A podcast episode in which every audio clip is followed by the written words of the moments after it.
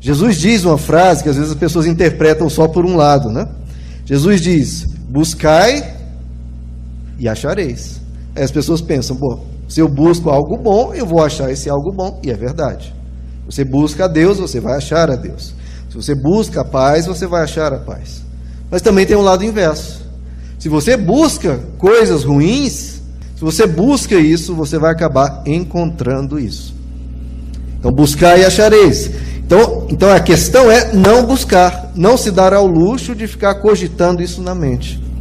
É que o apóstolo Paulo diz: fugir, não apenas do mal, mas fugir da aparência do mal. E aparência é algo da mente. Se já começou a surgir uma aparência, algo que você vê que não é bom, por que, que você vai dar fluxo a isso?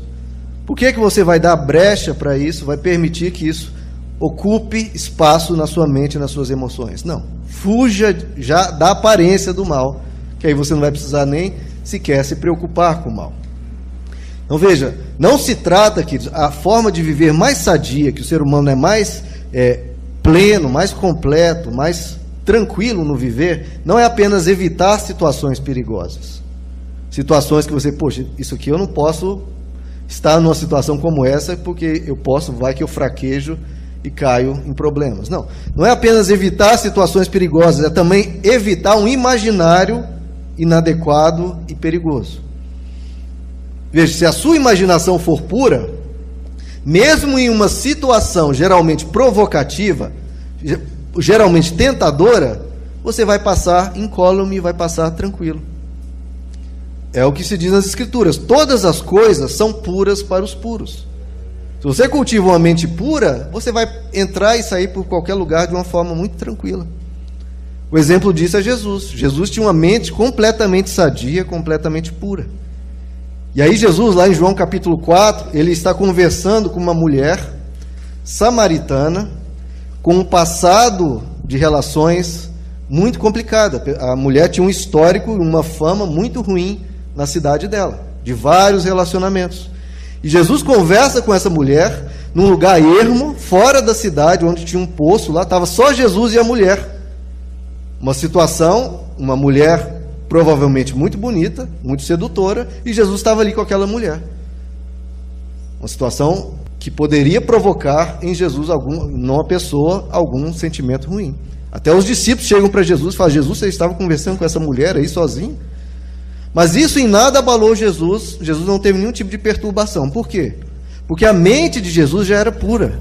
Então, quando ele passa por alguma situação, ele atravessa aquilo sem qualquer problema.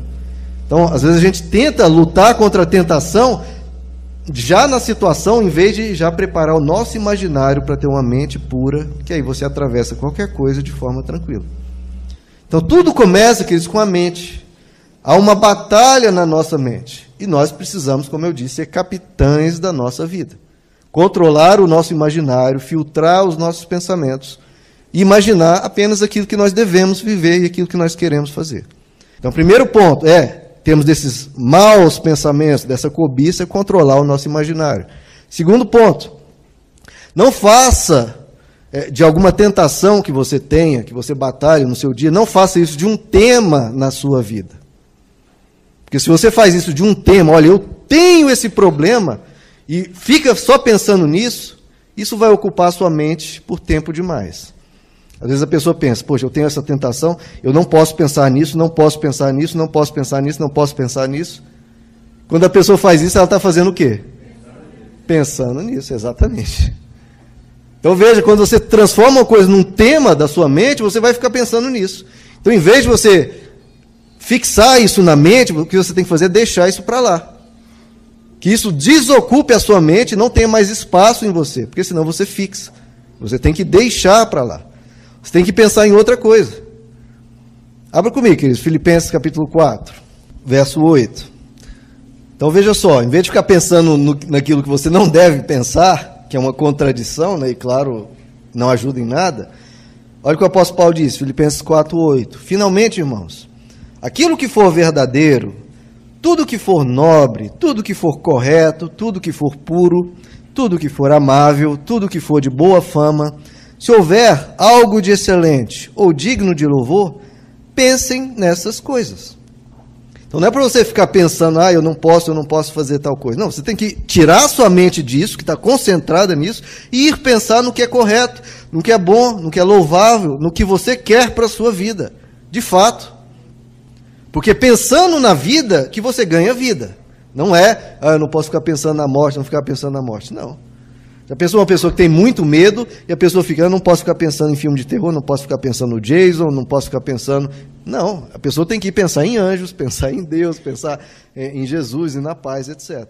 Então, não é ficar não pensando, pensando em algo ruim que você não deve fazer, é pensar naquilo que é bom que você deve fazer.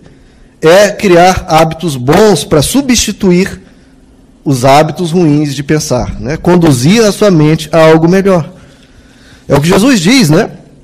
Jesus diz lá em Mateus capítulo 12, aí falando em termos espirituais, Jesus disse: se a pessoa tem um demônio, o demônio é retirado dessa pessoa, mas a casa fica vazia, né, a pessoa não ocupa aquele espaço vazio com algo bom, vem sete demônios piores do que o primeiro, e a situação fica pior. Então, da mesma forma, não adianta você expulsar um pensamento ruim e deixar sua mente vazia, porque vão vir outros sete pensamentos para ocupar aquele lugar vazio. Então, o que você tem que fazer é ocupar a sua mente com coisas boas. Tem até o ditado que diz, né? Mente vazia, oficina do diabo. É você vai deixar a sua mente sem nada para ocupar, podem vir pensamentos ruins, desejos ruins a ocupar aquilo. Então você tem que ocupar-se com coisas boas. Isso acontece, por exemplo, quando uma pessoa sofre né, algum algum tipo de violência, algum tipo de humilhação, algum tipo de ofensa, e a pessoa tem o desejo de perdoar aquela que lhe ofendeu. Só que fica relembrando aquela ofensa, aquela humilhação, fica remoendo aquilo, e a dor vem de novo, a cicatriz abre de novo, e a pessoa fica com raiva de novo daquela pessoa que ofendeu. E como é que a pessoa vai perdoar desse jeito? Remoendo aquilo, repensando aquilo, revivendo aquilo de novo. Não consegue. Então, para você perdoar, e esse é o verdadeiro perdão, é quando você lança aquilo no mar do esquecimento. Eu não vou pensar mais naquilo. Aquela pessoa está perdoada, ela fez um mal, sim, é verdade, não precisa negar que aquilo foi um mal.